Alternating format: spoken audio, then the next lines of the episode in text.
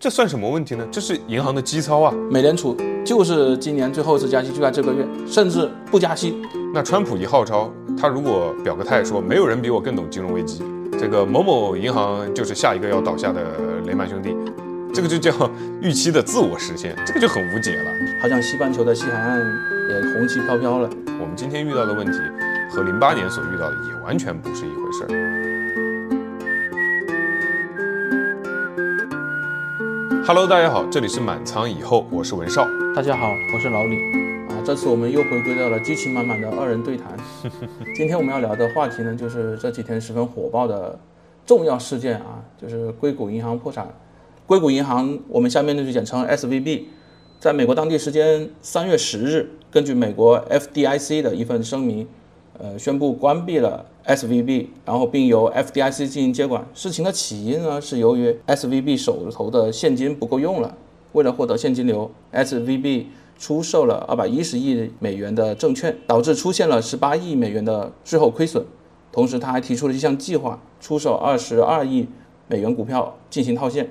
有消息称呢，是高盛对这笔收购非常感兴趣，他呢为了赚取佣金呢，就建议 SVB。呃，亏损卖掉一部分的美债，同时通过增发来补充现金流。S V B 啊，也不知道是哪个傻逼听取了这个高盛的脑残建议，在融资路演的时候，不得不将 S V B 当前的财务状况进行了公示，然后一时激起了千层浪。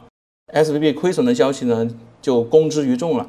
首先呢，造成的影响就是 S V B 的股价下跌了六成。紧接着，投资者一看，好家伙！这 S B B 银行都这么缺钱了吗？生怕自己的钱到时候取不出来，就纷纷到银行进行取现，便造成了此次的挤兑风波。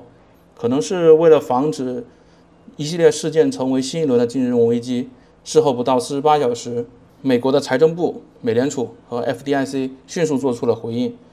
美国官方虽然透露了 S B B 的储户可以随时支取存款，但从新闻上看，取款和转账的通道呢并不是很顺畅。可以说整个事件啊，从发生到发酵是非常快的。啊，作为投资人，文少，你对这件事情肯定是有关注的吧？嗯嗯，那肯定知道啊，金融圈最大的瓜怎么能不吃呢？嗯，那你觉得 S V 这次破产的原因是什么呢？嗯。从结论上来讲，肯定是流动性的问题。嗯，但是我觉得这个要分三个方面去说。嗯，第一个就是存款的客户要钱要的太急了，啊，超过了银行的准备。嗯，那 S V B 的主要储户是来自于硅谷的初创企业，美联储放水的时候，这些创业公司很爽，钱大把大把的没有办法花出去，那就只能先存着。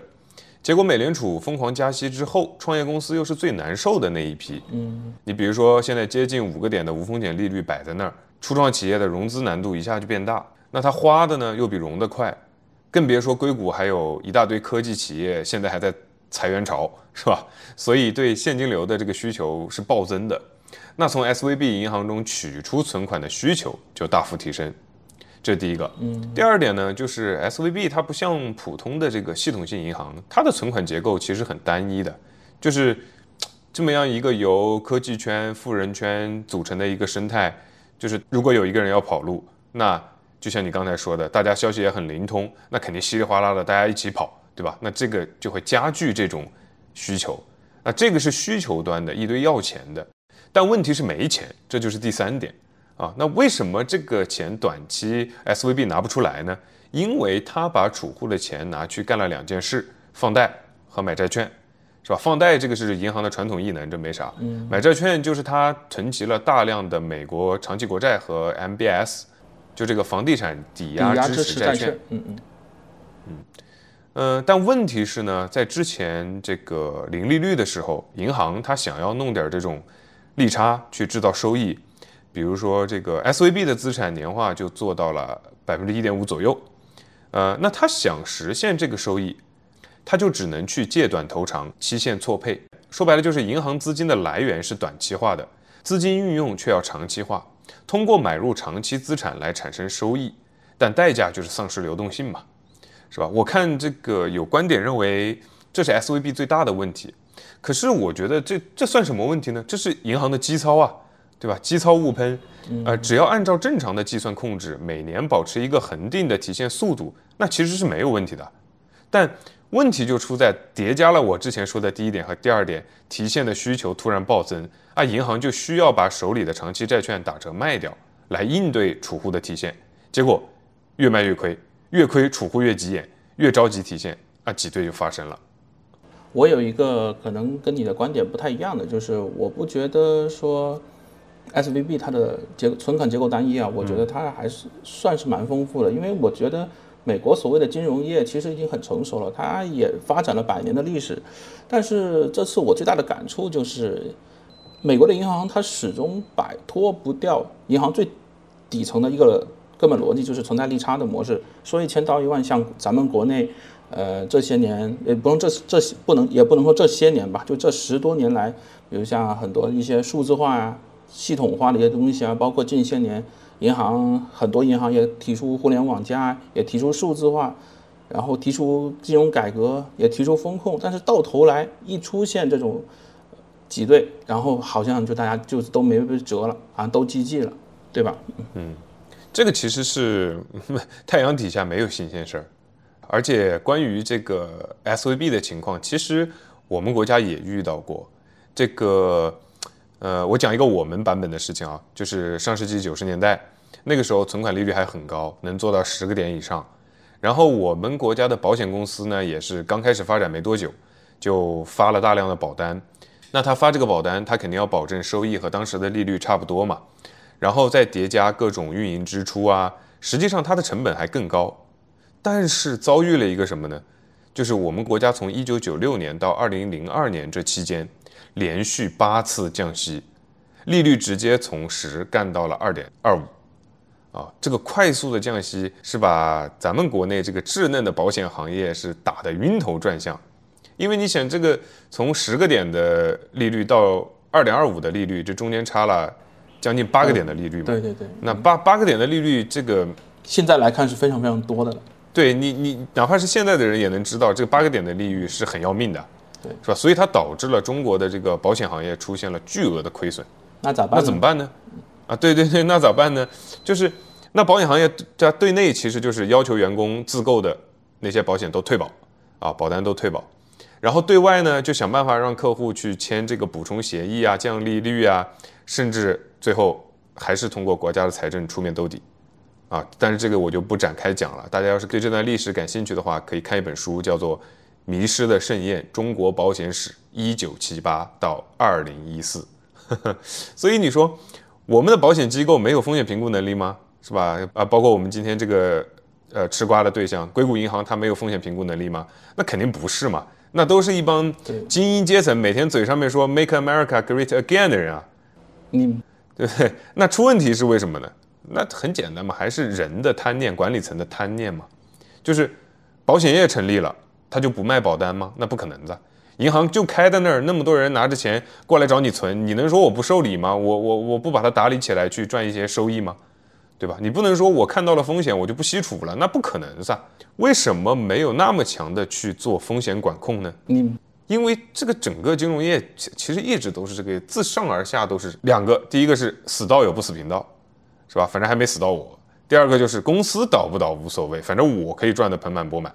我看有新闻报道，那个就是 S V B 的一个高管吧，还是董一个大股东，就是在这个呃挤兑之前，他就把股票抛掉了。那你说这他为什么时机把握的这么好呢？这这里面肯定是有一些内幕的，呃，不能细说的东西了，对不对？嗯，反正就是真出了问题，你国家看着办，是吧？那这个说到我们自己的话，就是我觉得咱们老百姓看这个事儿。比较有意义的一个警醒，就是人家可以任性，但咱没有人去兜这个底啊，咱们就是咱们自己的这个风险把控人啊。那这个世界唯一不变的就是变化，所以一切理财投资都做好风控，才是我们长久的生存之道。这是我的一点感悟。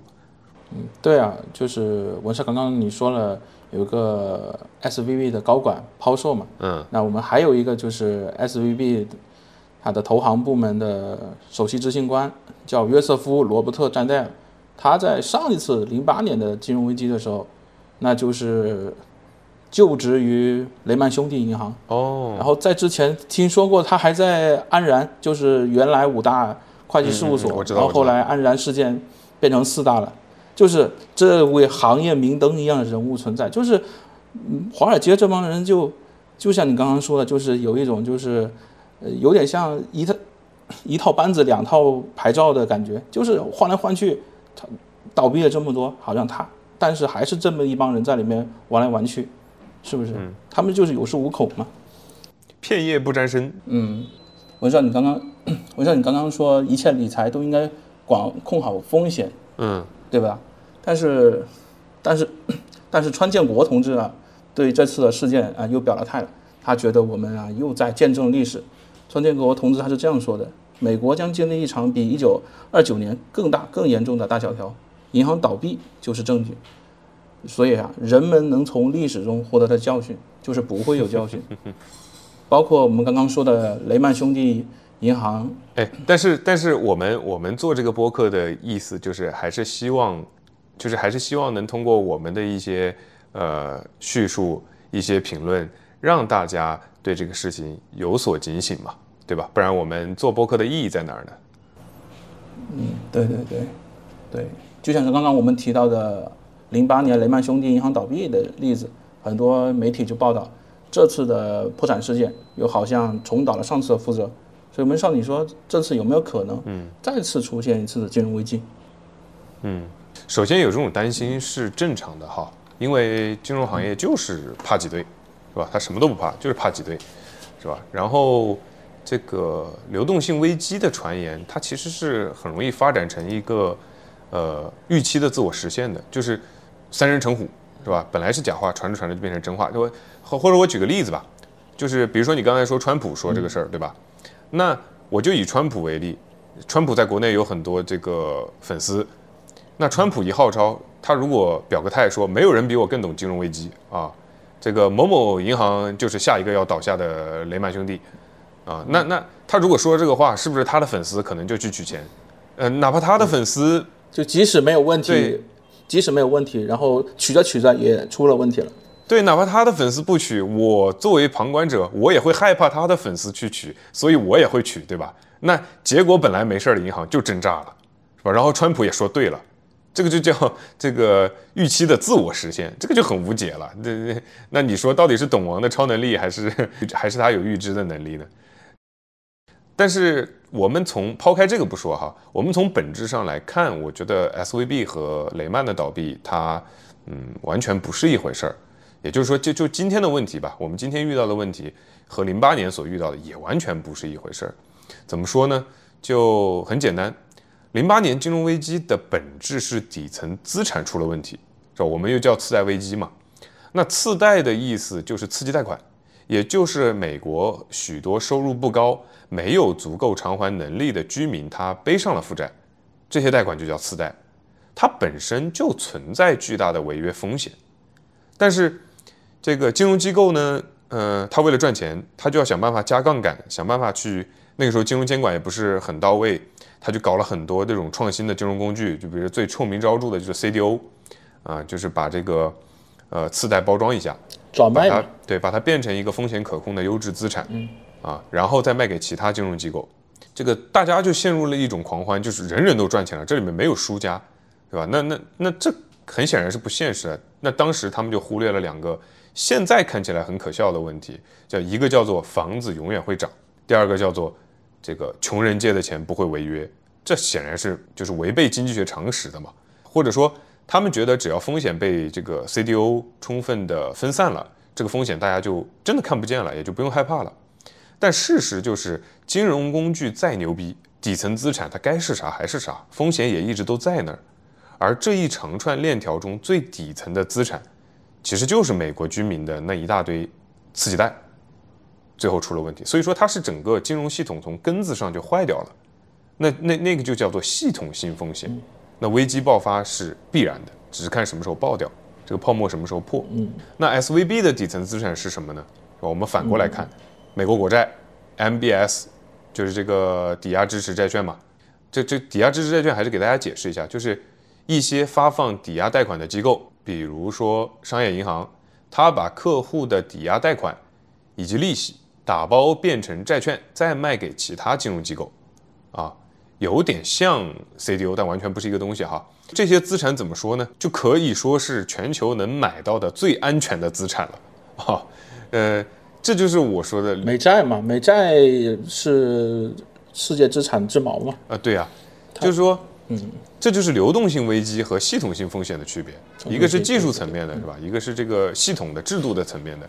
那这个事儿出来以后，我也蛮好奇的，我查了一下这个 SVB 的这个具体的细分投资哈，呃，结果是什么呢？人家 SVB 投资债券的占比是总投资的百分之九十二，啊，其中的这个住房抵押贷款支持债券就 RMBS，它的投资占比是百分之五十五。我看了有一些媒体觉得，呃，它的这个占比远超过这个银行的平均水平，所以这是它这个破产的最大原因。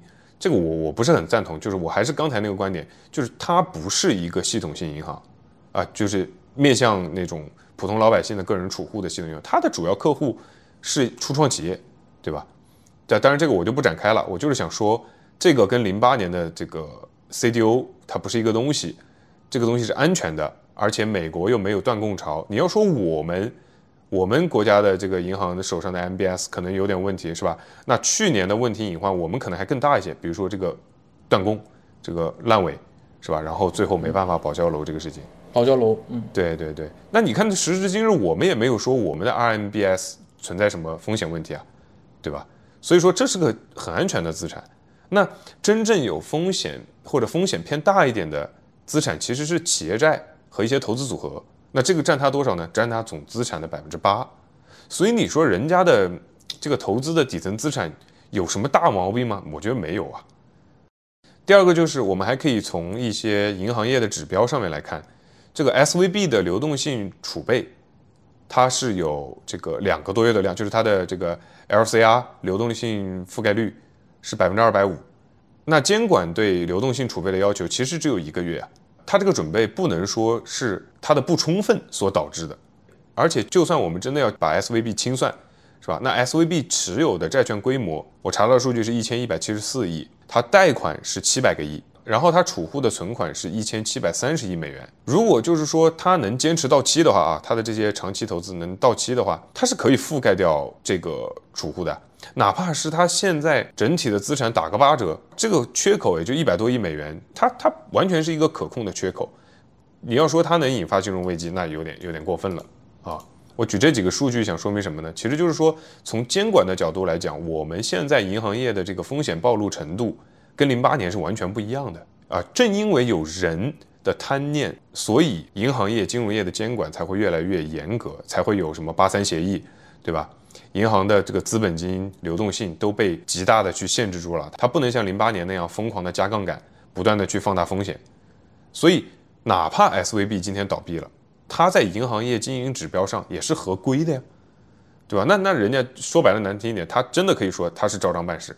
只不过他运气太差了，遇上了一个极端情况，对吧？我这里也收集了几项兜底措施，好像，看上去挺给力的，似乎这次金融危机是不会发生了。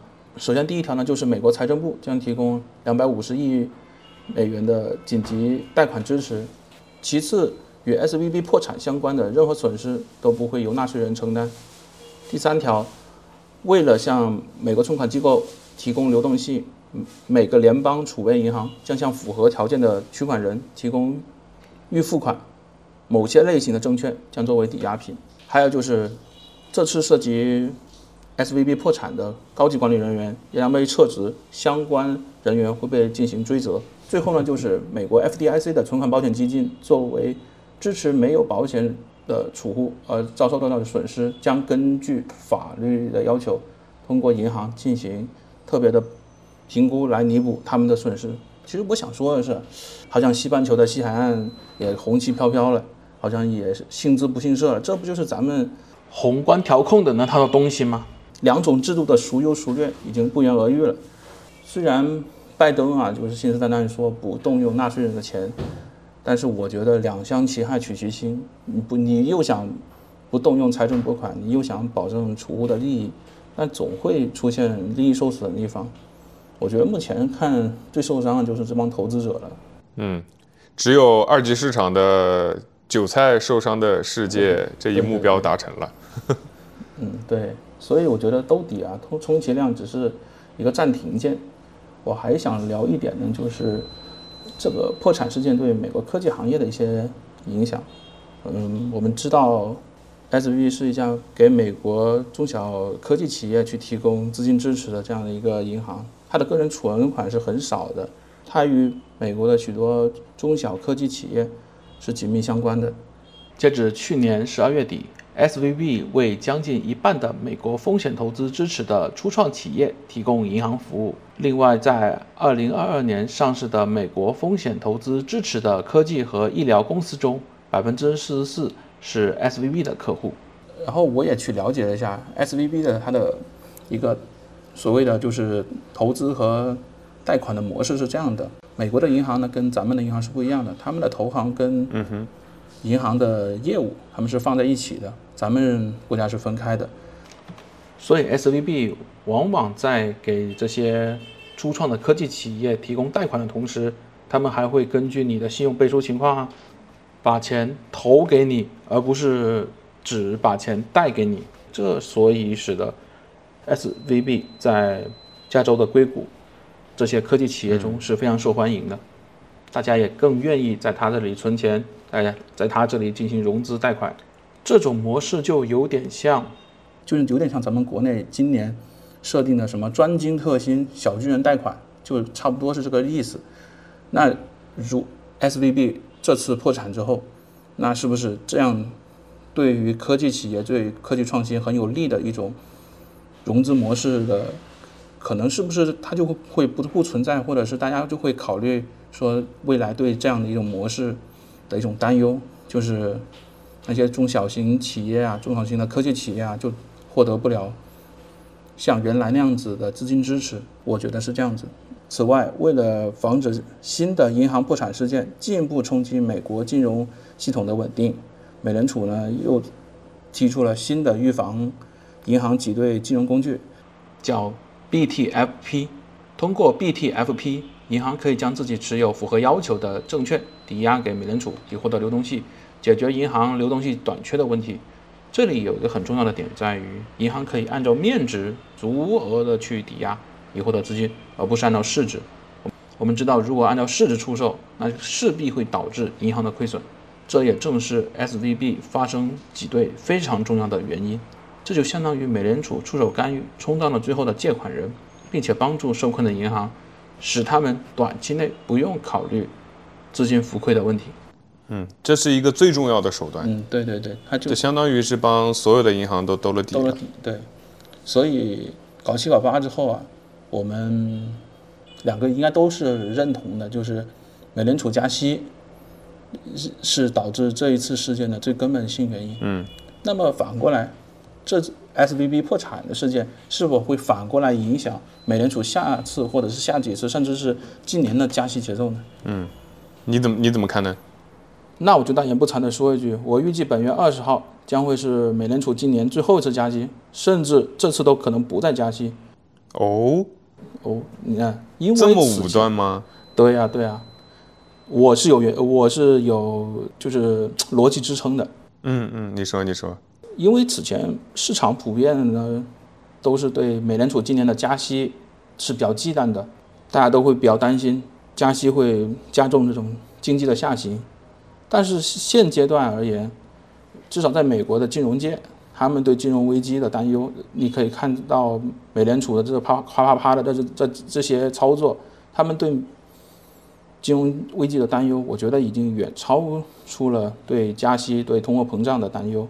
美联储呢，现在它的加息节奏。我觉得肯定是受到现有情况的制约跟放缓的。昨晚刚刚新鲜出炉的那个 CPI 是达到了六点零，是低于市场预期的，就说明现在的通胀的情况是比预期要好的。那么相较于高通胀，美联储，我觉得现在他更不愿意见到经济危机的产生。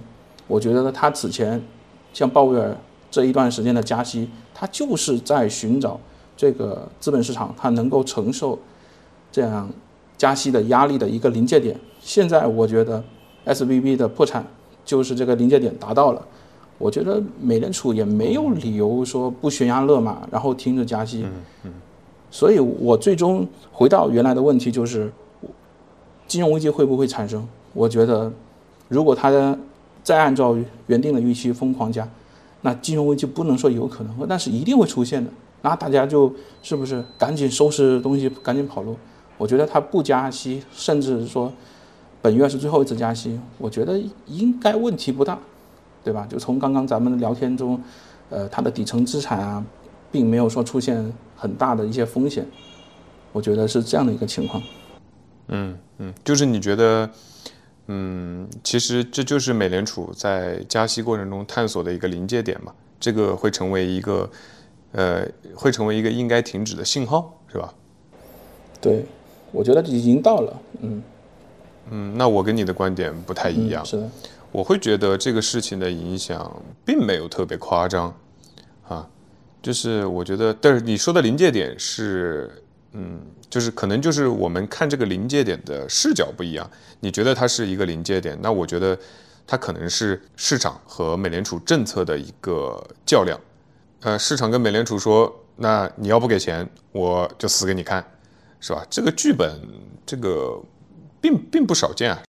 从古至今都并不少见，也不新鲜。刚开始呢，联邦政府开始，他不是也说不救吗？对吧？现在最后还是救了，我先给你垫点儿，然后剩下的资金你再想办法慢慢解决。这不是跟就像你之前说的，跟我们是吧？某地的村镇银行的处理方式很类似嘛？这个，那对未来市场的影响，我认为不会很大。就是这个事儿，就是这个事儿。是吧？你即便是现在美联储看上去是这个烈火灼身，但我觉得它大概率不会因为这点事儿就改写他今年的加息剧本，就去对他的加息措施半途而废。因为，呃，就是我们我们从经济经济学的角度来看的话，在高息的环境里面，经济从滞胀走向衰退，一些企业甚至地方银行倒闭，这必然事件啊。我认为，就是从美联储的角度来讲，他也会觉得这是预期之内的事儿。当然，你会觉得那就是他预期之内的一个临界点到了，对吧？那我的感觉就是，美联储也不会自大到他觉得通过加息降息就完全能左右经济的走势，而不用付出一点代价。他，我觉得他应该也有一个代价的预期。我我们从结果来看，货币放水是一个结果导向性事件。对吧？加息、降息，它只能改变短期的度量标尺，它不能影响最终的结果。最终物价一定还是会上涨的。那从经济的角度出发，现在这么加息的目的，就是为了解决通胀，让经济回归一个更健康的状态，而不是为了让它金融危机，对吧？好，然后还有一种说法是，美联储现在这种加息加不加，是美联储跟银行跟这些金融企业的一个，也也就是一个。博弈跟一个较量，如果我美联储这次被你拿捏了啊，我下次啊我面子往哪搁？我下次那是不是就被你牵着鼻子走了？也有一种说法是这样子，就是美联储还是会强制加。啊，对啊，那我我会比较支持这种说法，就是怎么能是因为你一个 S V B 的倒闭，这个就杀个鸡给我看吗？难道是？我或或觉得这不太可能。而且还有一个很重要的点哈，就是刚才我们是从经济的角度出发，是吧？那政治层面呢？那政治层面可不就是之前放水的时候，我用镰刀从右往左割了一茬，现在我加息，我要从左往右再割一茬，收割全世界，最好还能搞垮欧洲和中国。当然，这是我个人的一个观点哈。就如果这个才是美联储的目的呢，那自损八百是不是更是计划预期中的事情呢？或者说是可以被接受的损失呢？我还是觉得加息是今年外围的一个主基调，就是哪怕像你说的，可能这个二十号是美联储的最后一次加息，那这个利率也会维持很长一段时间，就至少到年底吧。至于咱们投资者万众期盼的那个拐点什么时候出现，那我觉得还是得看通胀的目标什么时候达到，因为通胀目标一旦达到了，它可能也没有办法继续实施这个加息的剧本了，这是我的看法啊。嗯。那嗯，我们这里也说到，就是嗯，加息肯定是不利于咱们国家的经济，它降息甚至于不加息，可能对我们 A 股来说是资金流入的一个好机会。你你觉得二十号还会不会加息？我觉得我还是维持原来的观点，美联储就是今年最后一次加息就在这个月，甚至不加息都是非常正常的。我那我觉得还是会加，好吧，我们二十号拭目以待。